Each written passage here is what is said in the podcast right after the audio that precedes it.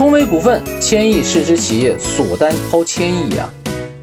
这千亿市值的光伏产业巨头啊，通威股份连续发布公告，比如说六月十七号公告里面就说签订的销售合同高达五百零九亿，紧接着六月二十二号的公告里面又说签订了另外的三百八十五亿，这都是销售多晶硅啊，这加起来啊金额就超过了八百八十多亿了。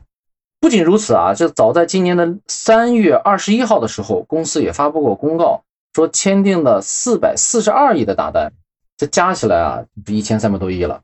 好快快，这三个订单超了一千多亿啊！如果再加上日常的这个其他的订单啊，这销量真的是了得呀。不过要知道啊，这多晶硅长期以来都是稀缺资源，下游厂家都是到处搜罗货源。下游什么厂家？就是什么光伏啊、硅片厂家，对吧？这个。产量是相当大的啊，自然需求量也是足够大，相当于啊，通威股份是掌握了这个领域的稀缺资源。那么这家公司啊，这几年的经营情况到底怎么样呢？咱们就通过财务报表来分析分析，用财报思维看上市公司。首先第一点啊，就销售持续增长，增幅有高有低。看看这个公司的销售情况啊，比如说我们在二零二一年的时候，就最近这一年度啊。是六百三十四点九，就六百三十五亿吧，六百三十五亿啊！你看，比起它一千三百多亿的这个订单来说，六百多亿其实不是很多。比如说，其实这个签订这三个大单啊，其实是非常非常关键的。而我们看到这这几年的这个增长情况啊，这每年都是在增长的，但是增幅确实是不一样。比如说，在呃二零二一年的时候，增幅达到了百分之四十三，那前一年呢，增幅只有百分之十七，那再前一年呢，增幅是百分之三十六。在前一年呢，增幅是百分之五，也就是说，其实虽然看起来每年都在增加，但是增幅有高有低。其实整体上说啊，就这个公司确实是，呃，市场对这个公司认可度还相对比较高的。然后看这个收益情况，说这毛利吧，其实毛利和净利的这个图形呢，基本上很像，其实也是在每年的增长状况下。那在二零二一年的增幅确实是非常大啊，二零二一年的增幅达到了百分之二十七点七，也就是说。二零二一零年的时候，它的这个毛利呢只有七十五亿，呃，到了二零二一年呢是达到了一百七十五亿，这一年的毛利又增加了一百亿啊，哈，这真真的这个毛利情况还是相当不错的。那第三个呢是收益啊，这个位居行业里面居高的啊，流动比例但是比较偏低。那从我们整个行业里面去看啊，就是大家的这个整体水平，它的这个比例呢相对比较高，它的净利率达到百分之十三点八。别的公司呢，差不多有百分之十左右，甚至不到百分之十的，呃，这个百分之十三点几啊，差不多它的这个比例还比较高的。而且从这个股权收益率的情况下，它是股权收益率达到百分之二十一啊，呃，其他公司呢也就百分之十几啊，其实这个公司的情况还是相当不错的。但是呢，它这个流动比率确实是比较偏低的。那流动比率是什么呢？就是流动资产除以流动负债，那它呢只有一点零一，也就是说它流动资产和流动负债几乎是相等的。其他这个公司呢，虽然也没有那么高，但是也都是要高说，比如说一点五倍啊，一点三倍啊，还好啊，就是它这个确确实看起来它的流动负债偏高，流动资产偏低。这个第四点呢，就是资产大幅度增加，但是现金存量是一个锐减的状态啊。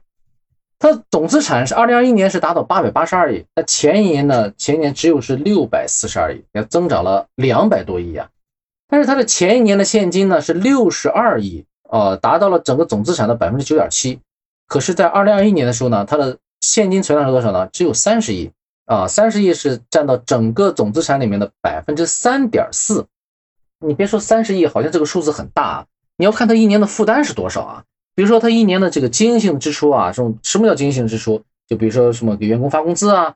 给这个供应商的付货款啊，这都是这日常花费的大头啊。比如说你还有什么花费啊，什么日常的这个管理费用、销售费用啊，这这一坨对吧？总共是五百多亿，平均一个月支出呢就是四十多亿。如果按平均算啊，四十多亿，那么也就是说他三十亿存款连一个月的支出都不够，确实是有点忒少点了，对吧？第五点呢，就是这个收款付款啊，这个时间延长了啊，库存呢。增加非常显著啊！这个收款和付款啊，我们看一下，它这个先说收款吧。它在二零二零年的时候是八点八天就把钱收回来了，因为稀缺嘛，那大家肯定是都是拿着现金去来问他要这个货的。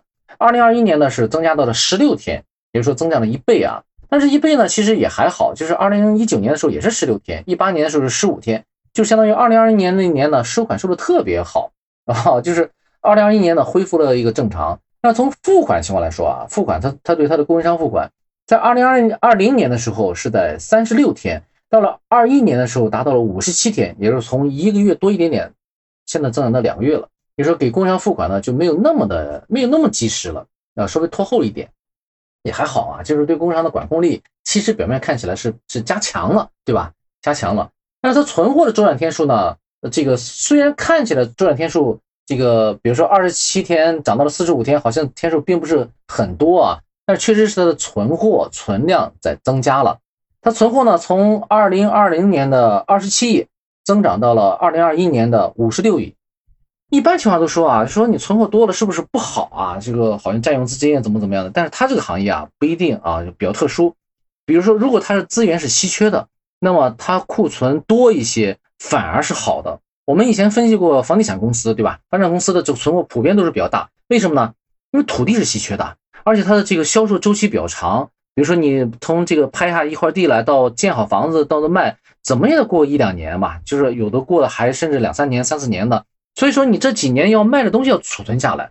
对于这类公司啊，比如说像那卖这个多晶硅的，它就应该稍微多一点的库存，就证明它这个可卖的东西会比较多。好，我们总结一下，呃，公司整体的经营状况看起来呢很赚钱啊，加上这些大单加持着啊，的确是让人看到了很多的发展的可能性。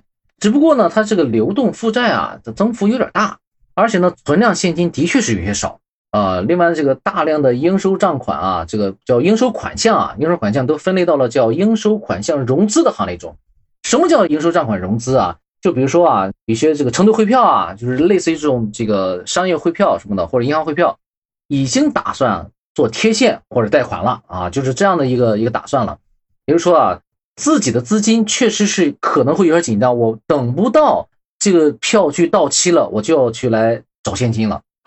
呃，这个账面上也有一个数字很有意思啊，这应收款项的融资，应收款项融资的这个余额是一百一十四亿啊，而且呢，公司长期贷款呢刚好也是一百一十四亿，啊，当然这没什么直接关系啊，就是说，呃，确实是他的这个负债呢比较高啊，这个公司确实一个大问题就是资金，呃，要引起足够的重视了。好，今天的分析就到这里。